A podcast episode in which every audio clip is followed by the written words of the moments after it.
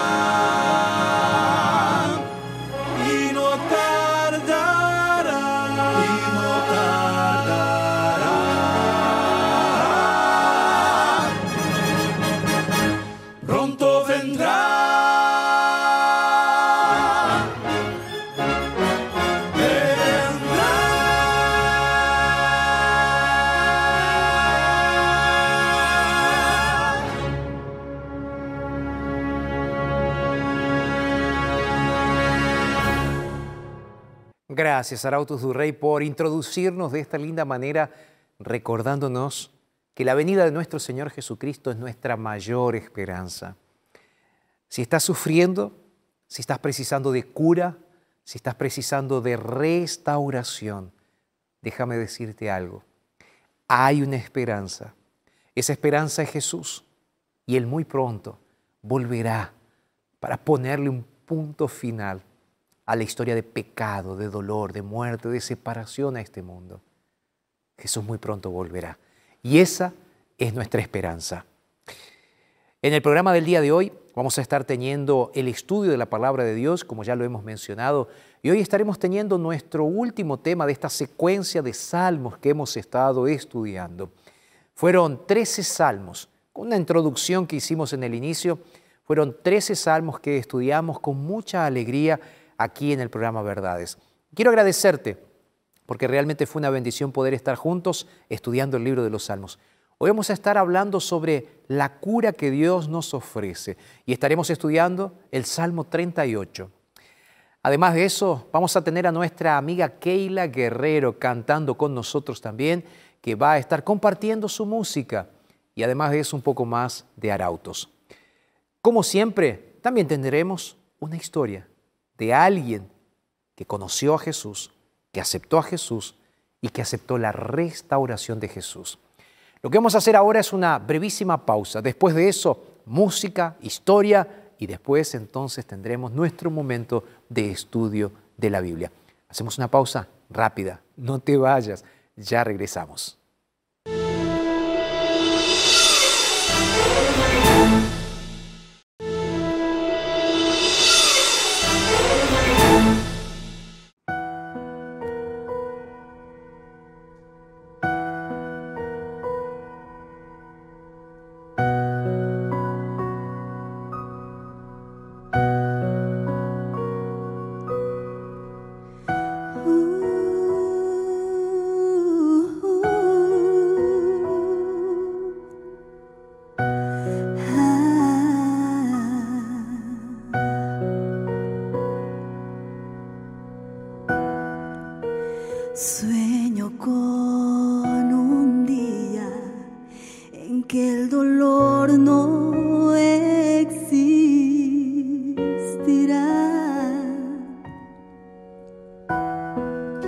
Sueño con un día en que las flores no se marchitarán.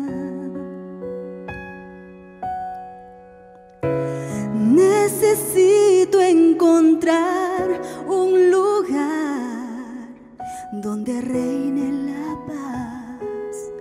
Allí será mi hogar.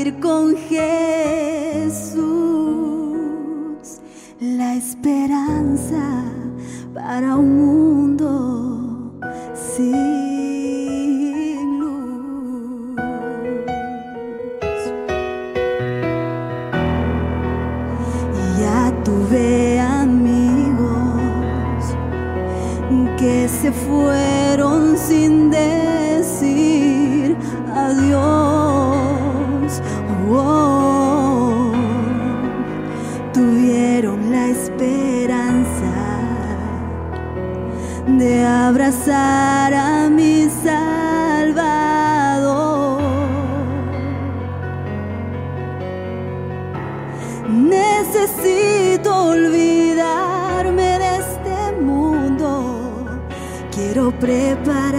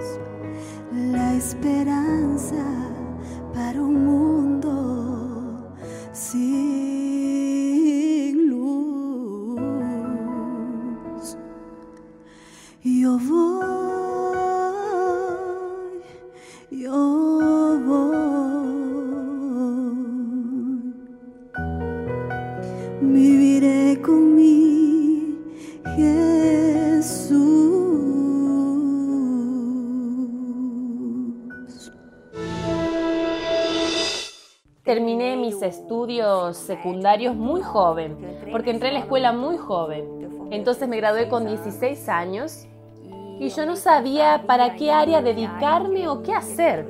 Entonces hice un test vocacional eu y seguí la orientación de la psicóloga, que fue el curso específico.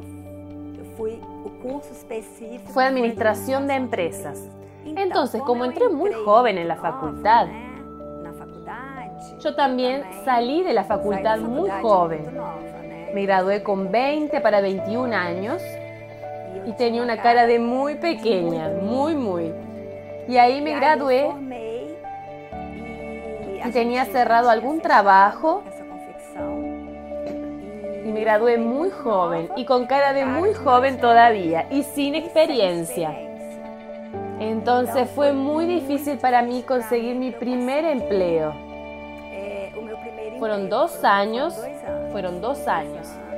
Me llamó una empresa de la administración de un shopping. En el momento era el único shopping en Belo Horizonte. El gerente me explicó cuál sería mi función. Era una función que tendría contacto con los vendedores,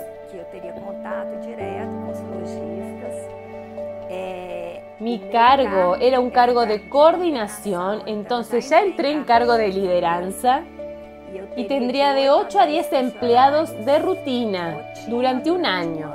Y en diciembre cerca de 80 até empleados. por volta de 80 funcionários. y yo estaba entrando en octubre. Y le expliqué que no podría aceptar el empleo porque yo guardaba el sábado. Yo era parte de la iglesia adventista y guardaba el sábado. Entonces me pareció interesante porque el gerente empezó a preguntarme bastante, con mucha curiosidad, porque siempre aparece eso. Pero en general vino la primera pregunta. Bueno, converse con su pastor, le explica cómo es la situación y mi respuesta fue siempre la misma. Mi relación con mi pastor es muy buena, pero mi cuestión de fidelidad es con Dios. De igual manera que mi pastor me dijera que yo podría aceptar ese trabajo, yo no lo aceptaría, porque mi relación con Dios y que voy, no voy a poner en juego de guardar el sábado. Y me dijo, pero hace dos años que estás buscando trabajo y no estás encontrando, pero de igual manera vas a dejarlo pasar. Y le dije, mire, lamentablemente, porque Dios está por encima de todo para mí. Ahí volví para mi casa muy triste, mucho, mucho, mucho. Pero tranquila, ¿entiendes? Solo que la tristeza porque era una oportunidad muy buena. Pero lamentablemente volví para mi casa, hablé con mi madre y pasó una semana máximo. Me llamaron diciendo que vuelva y le dije a mi madre, no entiendo, pero voy a volver. Cuando llegué, ellos me dijeron que tuvieron otros candidatos, pero que él estaba prefiriendo trabajar conmigo. Pero yo te expliqué que no puedo trabajar el sábado. Pero me dijo, el cargo que vas a trabajar es, es una función que tú tienes que tener mucha idoneidad. Es un área que puedes, eh, las, las personas pueden intentar comprarte, sobornarte, ¿entiendes? Porque es una área de fiscalización. Entonces me dijo que una persona que era tan fiel a un Dios que era invisible, mucho más fiel sería a una institución, a un local que tendría que liderar, en caso una gerencia. Y entonces me sorprendí totalmente. Fui contratada y ahí trabajé durante tres años. Me realicé mucho, me gustó mucho. Para mí, para un buen entendedor, mi palabra basta. Ella tiene mucho más que otras cosas. Entonces, Dios está siempre presente. Y en el Nuevo Testamento Dios guardó el sábado que muchas personas cuestionan. Entonces, para mí la cuestión de guardar el sábado es incuestionable. Yo siempre amé el sábado porque es aquel día que puedes desconectarte de las cosas, del trabajo. Siempre adoré recibir el sábado en un lugar. Vivo en Belo Horizonte, un lugar donde uno tiene aquella vista de la puesta de sol. Y allí yo ya entraba en la conexión del sábado. Entonces para mí siempre fue una cosa, yo agradezco realmente a Dios por darnos el sábado porque para mí es mi momento de reconexión y de recargar las baterías para poder comenzar la semana en el día a día. Es maravilloso ver cómo Dios actúa en la vida de una persona y estoy seguro que esta historia te inspiró. Si te inspiró, entonces vamos a hacer lo siguiente. Si tú tienes una historia parecida, tú puedes enviarnos un mensaje también para que conozcamos tu historia y quién sabe un día podamos poner tu historia también aquí en el programa Verdades. Ponte en contacto con nosotros a través de los números que estarán apareciendo en pantalla. Puedes mandarnos un WhatsApp también si lo deseas. Lo importante es que puedas contar tu historia de cómo Dios está actuando en tu vida. Lo que vamos a hacer ahora es, tú vas a ir, buscar tu Biblia, vas a tener unos 30 segunditos, un minutito vas a tener ¿Para qué? Para buscar tu Biblia, venir aquí y junto conmigo comenzar a estudiar la palabra de Dios. Entonces, vamos a hacer la pausa. Yo te espero por aquí. Pausa. Ya regresamos.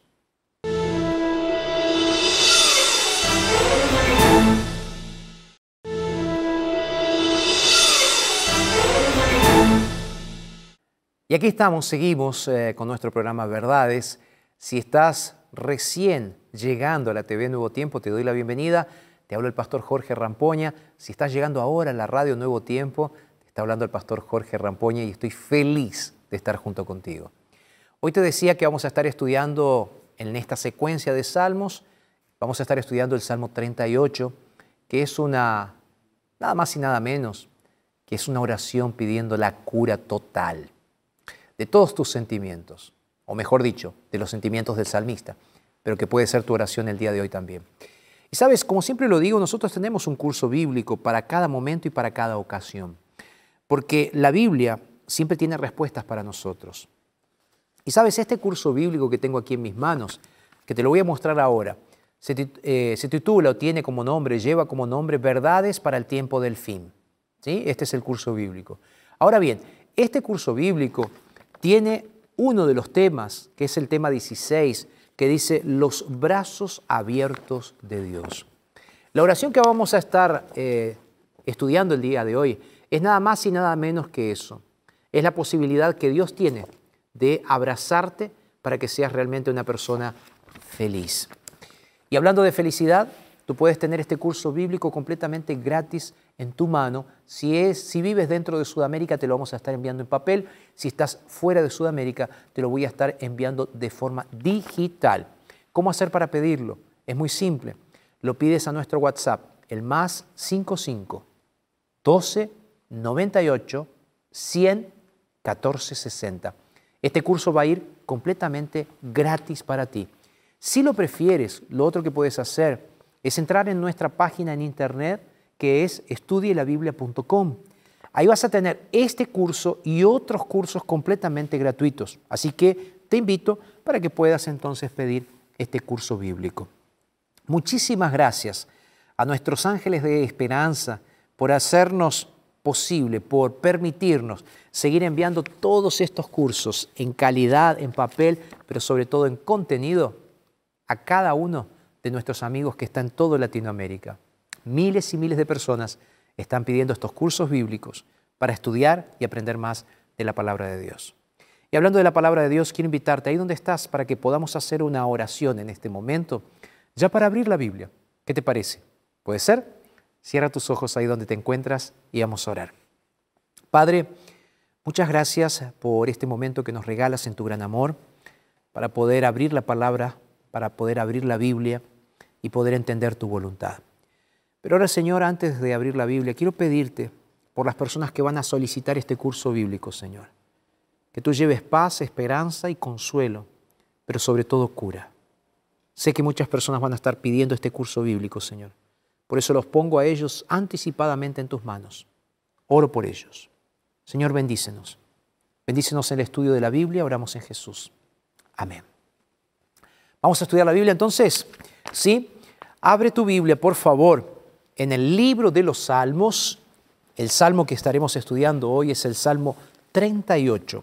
Salmo 38, un salmo de David, es un salmo de David para recordar, dice el subtítulo, y quiero recordarte que este salmo es parte de los salmos penitenciales. ¿Qué es un salmo penitencial? Es un salmo de penitencia.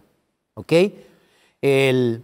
En el antiguo Israel, el pueblo de Israel iba a presentarse delante de Dios como penitencia para pedir perdón. Y cuando digo penitencia no es que Dios nos exige que hagamos algo, como por ejemplo ir de rodillas hasta algún lugar para pagar una penitencia. No estoy hablando de eso. Lo que estoy diciendo es, este es un salmo en el cual nosotros vamos a ver la entrega del salmista. Te sugiero que estudies un poquito más sobre la teología de los salmos. Yo lo expliqué en el primer programa, donde expliqué que hay diferentes tipos de salmos. Si no viste este programa, el primer programa donde explico la teología de los salmos, te invito para que busques nuestro programa en ntplay.com.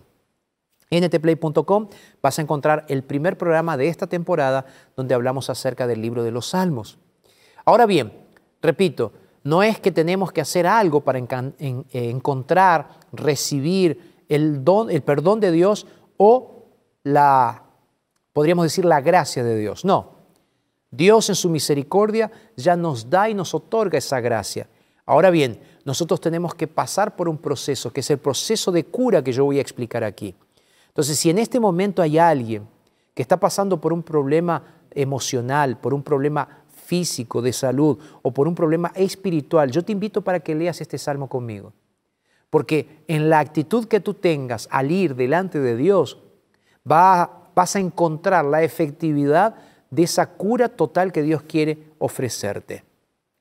Entonces, el Salmo 38, David comienza diciendo lo siguiente, Jehová, no me reprendas en tu furor, ni me castigues en tu ira. David aquí está llegando delante de Dios de frente, con el corazón abierto y haciéndole un pedido a Dios, diciéndole, Señor, por favor, no me reprendas en tu favor, ni tampoco me castigues en tu ira. Sabes, nosotros necesitamos entender el carácter de Dios de una forma correcta. A veces Satanás intenta pintarnos a Dios, mostrarnos a Dios como un Dios tirano, como un Dios que se enoja por nuestros pecados, como un Dios que no tiene misericordia de nosotros y que solamente está pensando en el castigo. La Biblia es muy clara. Cuando tú vas a los mandamientos, por ejemplo, dice allí que Él hace misericordia a millares, dice, hasta la tercera y cuarta generación. Sabes, a mí me gustaría leer Éxodo capítulo 20 porque es importante que tú puedas entender. Cuando Él está diciendo así, verso 6, Éxodo 20 dice, y hago misericordia por millares a los que me aman y guardo mis mandamientos. Él dice, primero, dice, no te inclinarás, no honrarás, yo soy Jehová, fuerte, celoso, que visito la maldad de los padres hasta los hijos, hacia los hijos, hasta la tercera y cuarta generación. Es como que el castigo de Dios siempre tiene un límite, tercera, cuarta generación. Sin embargo, en el verso 6 dice, la misericordia de Dios es por millares, no tiene límites, no tiene fin. Cuando tú vas al Nuevo Testamento y tú comienzas a entender el carácter de Dios, el apóstol San Juan, de una forma espectacular, de una forma maravillosa, hablándonos del amor de Dios, en el verso 8 del capítulo 4 de Primera de Juan, él va a decir, el que no ama no ha conocido a Dios, porque Dios es amor. Entonces, cuando Satanás te quiere hacer creer o pensar que Dios es un Dios injusto, que Dios es un Dios tirano, que Dios es un Dios castigador, piensa en esto. El castigo de Dios tiene sus límites, tiene sus momentos, pero la misericordia y el amor de Dios no tiene límites. Amén. La misericordia y el amor no tiene límites. Y David lo sabía muy bien. Y es por esa razón que ahora David comienza orando allí en el Salmo 38, diciendo, Señor, por favor, no me reprendas en tu furor. Señor, no me castigues en tu ira. Y el salmista va a continuar diciendo, tus saetas, Señor, cayeron sobre mí y sobre mí han encendido, descendido tu mano. Verso 3, ya no hay nada sano en mi carne a causa de tu ira, ni hay paz en mis huesos a causa de mi pecado. Porque mis maldades se acumulan sobre, su, sobre mi cabeza, como carga pesada me abruman. Mira, el David, el David, el salmista, estaba realmente sintiendo el peso. Estaba sintiendo el peso de su pecado, por eso él llega de esa forma, delante de Dios. Por eso decía en el inicio que este es un salmo penitencial. Es un salmo donde David llega delante de Dios y se presenta delante de Dios diciendo, Señor, yo sé que soy culpable. Y es interesante entender que David cuando escribe este salmo está hablando en un contexto jurídico, legal. O sea, Dios es el juez de todo ser humano. Pero al mismo tiempo de ser el juez de todo ser humano, Dios es el Dios amante que le da nuevas oportunidades a sus hijos. Me duele ver cristianos que no llegan a entender este concepto y viven toda su vida pensando en un Dios distante, en un Dios cuasi malvado. Me duele ver cristianos, por ejemplo, creyendo en el infierno. Cristianos que conciben a un Dios deleitándose en el sufrimiento de aquellos que, como ellos dicen, son malos y entonces Dios está revolviendo el lago de fuego y azufre eternamente y se están quemando eternamente. No me entra en la cabeza. ¿Cómo puede haber cristianos que tienen esa concepción de Dios? ¿Cómo puede haber pastores que predican a ese Dios? Cuando hay almas sufrientes, cuando hay almas necesitadas, que precisan de cura, que necesitan de restauración. Es el concepto que tú tienes de Dios que va a marcar una diferencia en tu cura y en tu restauración. Y David sabía. Por eso David llega en ese contexto legal y le dice a Dios, Dios, yo sé, yo sé que en tu furor tú puedes reprenderme, tú puedes castigarme con tu mano. Yo sé, Señor, que tú puedes enviarme flechas como si fueran dardos encendidos con fuego, que me van a hacer sufrir que me están haciendo sufrir. ¿Será que en este momento le estoy hablando a alguien que está pasando por un proceso de dolor, de sufrimiento? Y te sientes como que si Dios no te saca el dedo de encima y te sientes atormentado y preso, ¿te sientes así? Y muchas veces culpas a Dios y le dices, Señor, ¿por qué? Y muchas veces cuestionas a Dios en tu intimidad, en tu soledad, y le dice, Señor, me está faltando la fe, ya no creo más en ti por culpa de todo esto. ¿Será que ese es el camino? ¿Será? ¿Será que ese es el camino? No, no es el camino. No lo es. Por eso yo creo que este salmo, junto con el Salmo 70, que son dos salmos que están interconectados, David nos deja claro quién es Dios. Claro que cuando nos equivocamos hay consecuencias. Claro que por culpa de nuestro pecado hay consecuencias. David sufrió las consecuencias de haberse acostado con la esposa de Urías, con Betsabé. El hijo de ese embarazo murió. Las consecuencias también fueron en su familia. Uno de sus hijos, uno de los hijos de David, violó a una de sus hermanastras. Entonces las consecuencias del pecado de David fueron terribles. Fueron consecuencias difíciles. Claro, por el pecado. Pero Dios nunca dejó de amar a David, como Dios nunca te dejará de amar a ti. Yo sé que en este momento le estoy hablando a alguien que por esos milagros de la vida terminaste de sacarte la aguja de tu brazo. Terminaste de drogarte. Pero estás mirando este programa. Los efectos todavía no te están haciendo perder la conciencia. Y estás mirando este programa y yo te digo a ti, eso que estás haciendo es un error. Pero aun cuando terminaste de drogarte ahora, aun cuando intentaste dejarlo tantas veces, aun cuando lloras cuando estás solo porque dices, yo no quiero hacer esto nunca más, pero vuelves a caer, es claro que eso va a tener consecuencias en tu vida física, en tu vida emocional. Pero Dios hoy te está llamando y te dice, yo quiero restaurarte. Entonces hoy Dios, te lo digo con el corazón, te lo digo con énfasis, Dios te ama tanto que Dios puede curarte de tu drogadicción. Y en el nombre de Jesús te digo, hoy esa fue la última aguja que entró en tu cuerpo. Hoy fue el último día que hiciste eso, porque a partir de hoy Dios va a hacer un proceso de cura. En el nombre de Jesús te digo, Jesús va a curarte de tu adicción.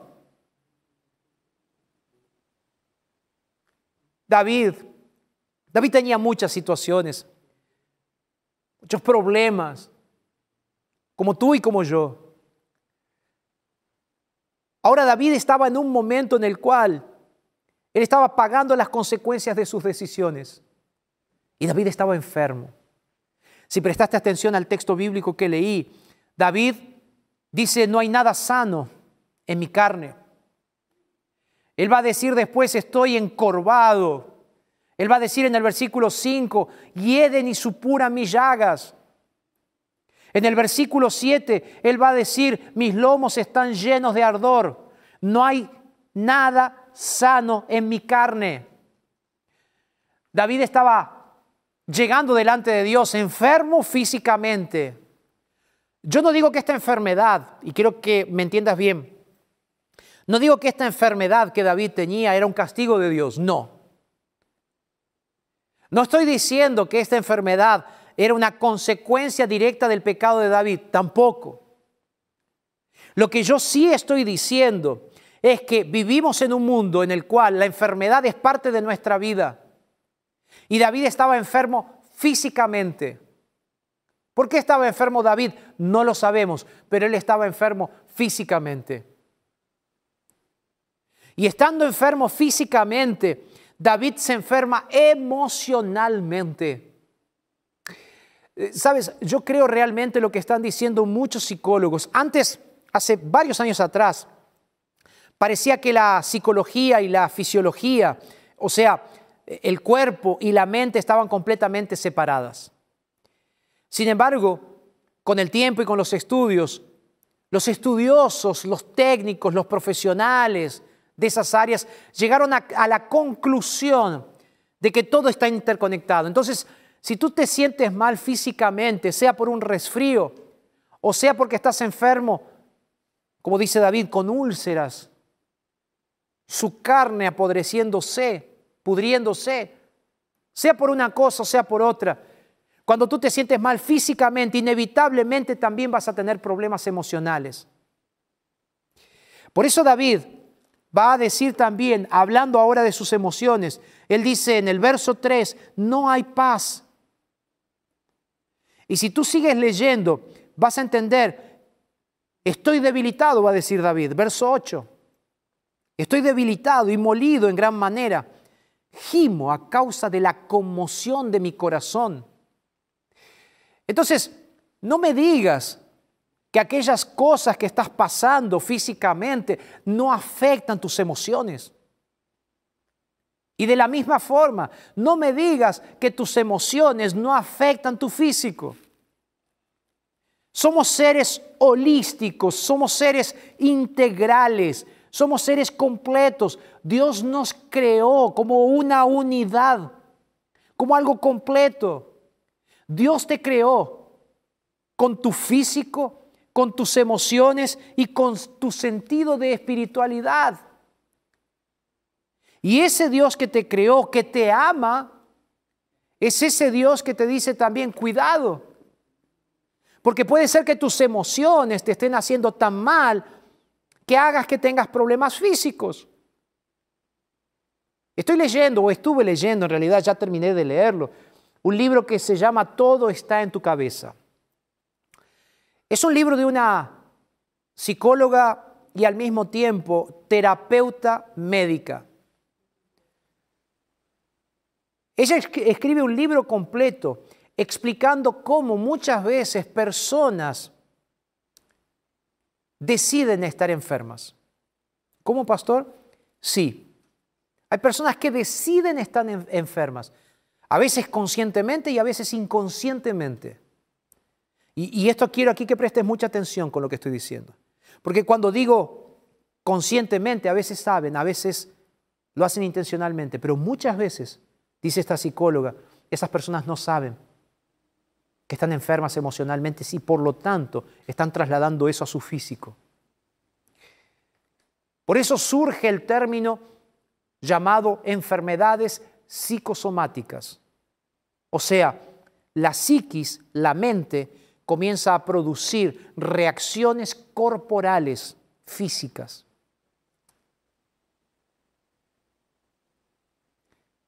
Ella dice así, es muy difícil curar esto. Y ahí viene la pregunta, ¿cómo hacer para curar entonces ese problema que tengo emocional que se traslada también a mi parte física? Repito, somos seres integrales. Como seres integrales, tenemos que entender también de que somos seres espirituales. Por eso David está viniendo delante de Dios. Por eso David está viniendo delante de Dios con su enfermedad física, con su enfermedad emocional. ¿Por qué digo que David estaba consciente también del área espiritual? Presta atención al versículo 4, donde él va a decir lo siguiente, porque mis maldades se acumulan sobre mi cabeza como una carga pesada, me abruman. Y si tú vas al versículo 18, Él va a decir, por eso te confesaré mi maldad y me entristeceré por mi pecado. ¿Me vas siguiendo en la línea de pensamiento? ¿Sí? Lo que yo estoy diciendo aquí no es que tú estás enfermo físicamente porque tus emociones se enfermaron, no. Hay casos y casos. Si tú estás enfermo ahora y estás en una cama y me estás escuchando en un hospital, yo quiero decirte, Jesús puede curar, sí. Ahora bien, Jesús está usando los médicos que te están tratando. Dios va a hacer un milagro, pero Dios está usando los médicos. ¿Será que le estoy hablando a alguien ahora que está enfermo emocional, emocionalmente? Yo sé que suena fuerte decir enfermo emocionalmente, pero es la realidad. No estamos equilibrados. Cuando perdemos el equilibrio de lo físico, de lo mental o de lo espiritual, perdemos el equilibrio de nuestra vida como un todo y nuestra vida comienza a ser un caos. Está siendo un caos tu vida emocionalmente. Hay momentos en los cuales Sientes que no tienes deseos ni de salir a la calle. Una dama se acercó hasta mí hace un tiempo para conversar conmigo. Ella está pasando, estaba pasando por uno de los procesos depresivos más fuertes que ella tuvo en su vida. Ella me dice, pastor, es tan fuerte el dolor emocional es tan fuerte el dolor del alma, pastor, que hay días en los cuales no dejo de llorar. Y no sé por qué lloro, pastor. Lloro y las lágrimas se me caen. Y pastor, no tengo motivos para estar triste. Tengo lindos hijos, tengo un buen esposo, tengo un buen trabajo. Pero pastor, ando con una máscara constantemente. Voy al trabajo y tengo que tener esa máscara de alegría porque, claro, soy alguien importante en mi trabajo y no puedo demostrar que estoy triste. Pero pastor, llego a casa y parece que los ríos del alma comienzan a surgir a través de mis ojos y lágrimas y lágrimas y lágrimas. Y dejo charcos en mi almohada, pastor, y no sé qué hacer. Hay días en los cuales ni siquiera me dan deseos de salir. Hay días que quiero taparme y que nadie me vea y quedarme en la cama por horas, por días. Hay días que tengo deseos de esconderme dentro del armario, dentro del placar, dentro del guardarropa. Y pastor, me decía ella, hay días que quiero morirme.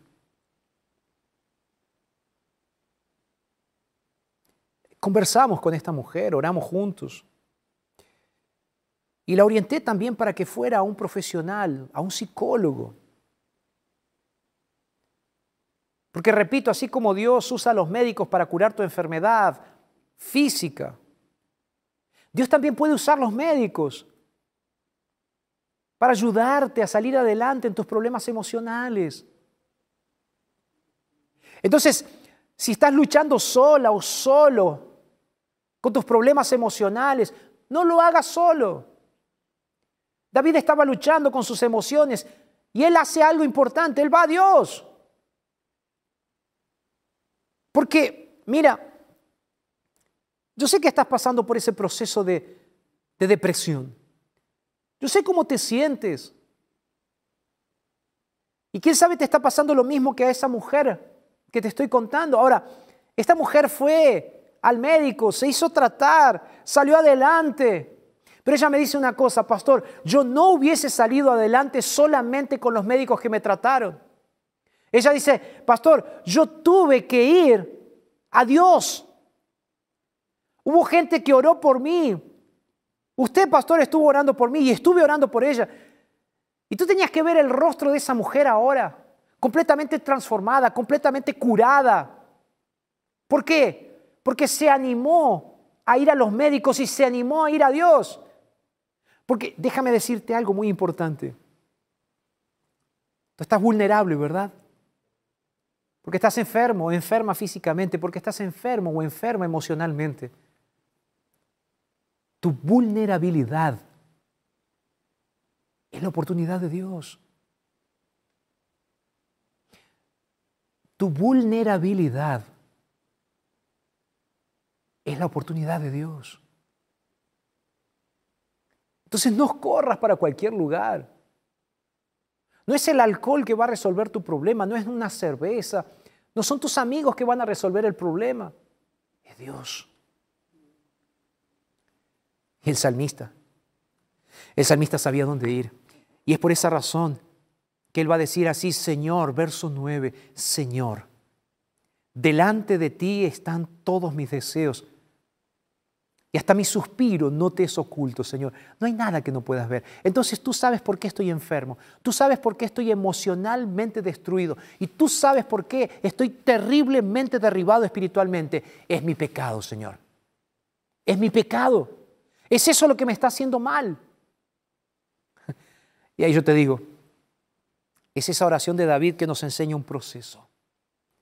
Pastor, ¿cuál es el proceso? El primer proceso para la restauración y la cura es ir a Dios y reconocer que Dios lo sabe todo. Segundo, verso 15 dice, porque en ti he esperado.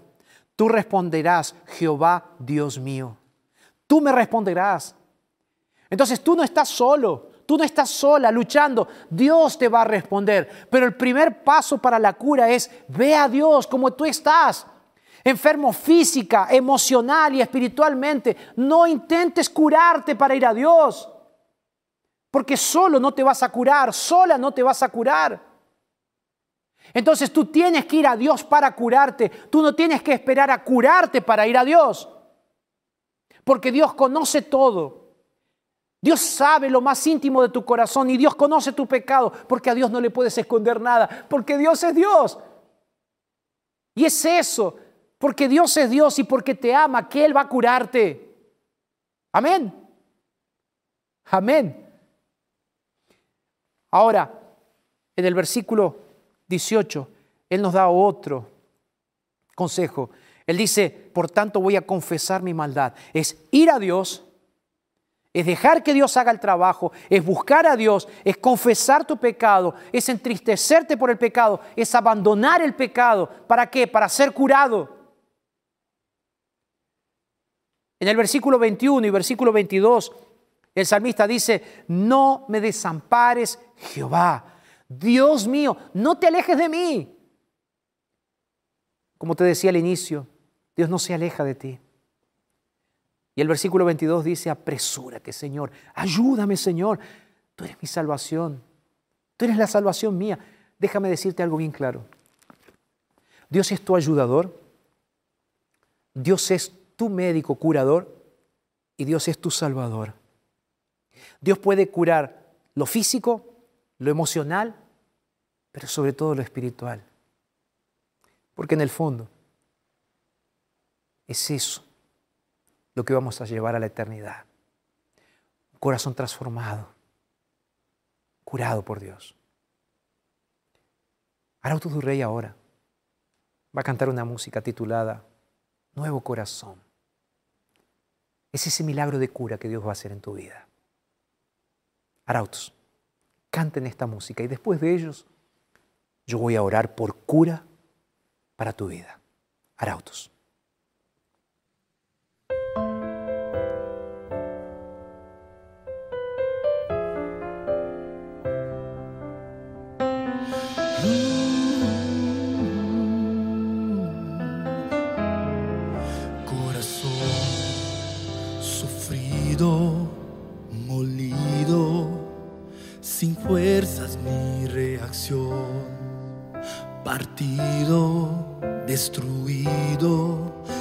Necesita una reparación, ya no sabe más dónde ir, ya no puede ni sonreír. Corazón pesado y dañado, viviendo en aflicción, muy solo, vacío, sediento de amor y atención, va buscando una explicación, va sin rumbo, sin dirección. Él puede restaurar tu corazón, reescribir cualquier canción que el pecado silenció.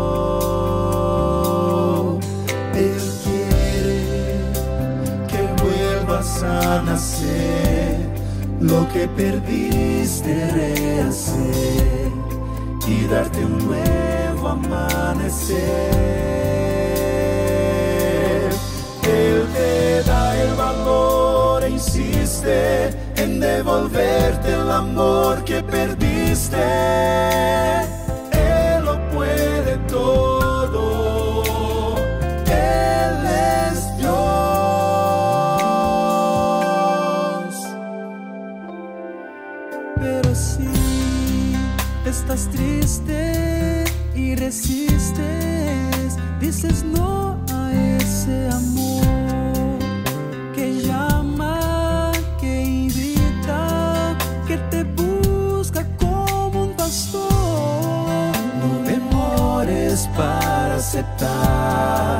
Es el día de salvación.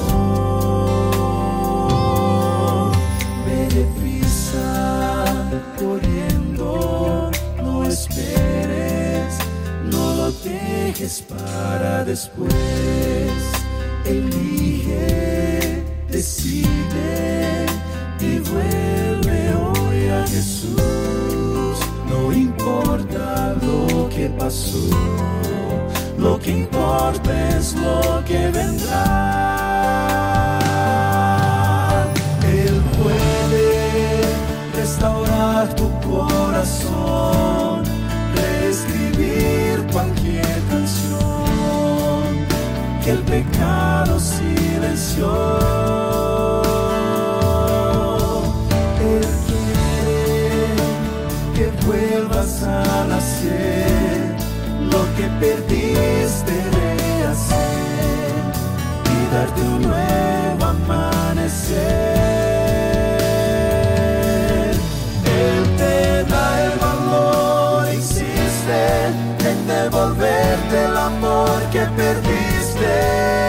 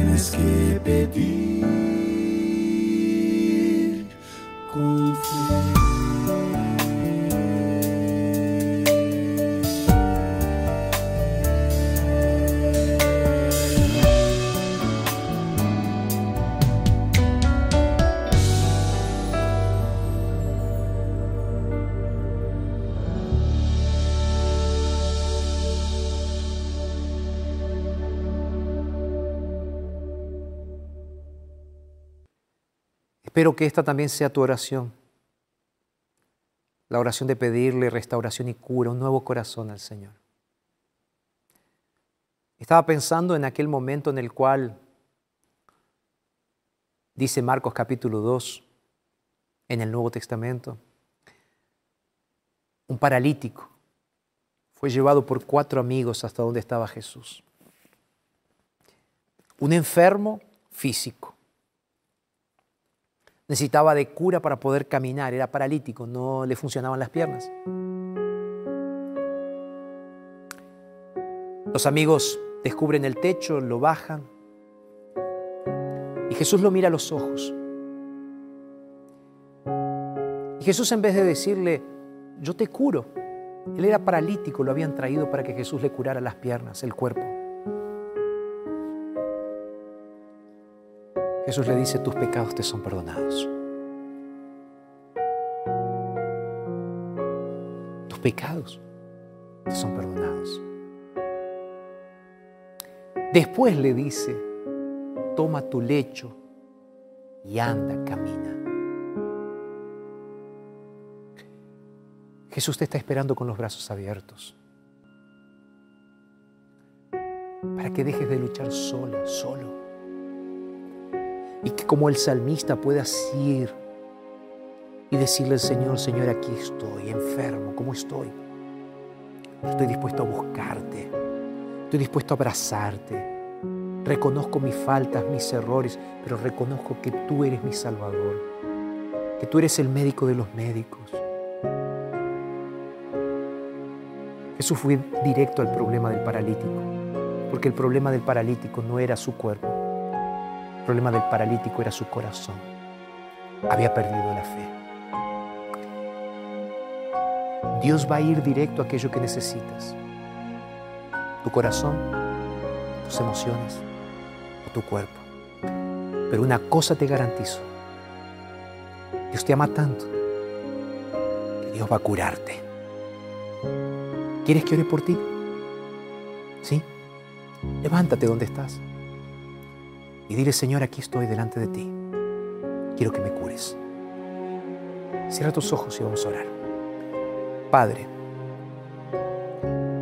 gracias porque nos amas, porque eres misericordioso. Gracias también porque eres Dios justo, juez justo. Pero para siempre son tus misericordias. Señor, cura el alma y el corazón de aquellos que están tristes y enfermos. Oro en el nombre de Jesús. Amén, Señor. Que Dios te bendiga. Gracias por haber estado con nosotros y recuerda, lo dice Jesús en su palabra, entonces es verdad. Te espero la próxima semana en un programa más de verdades.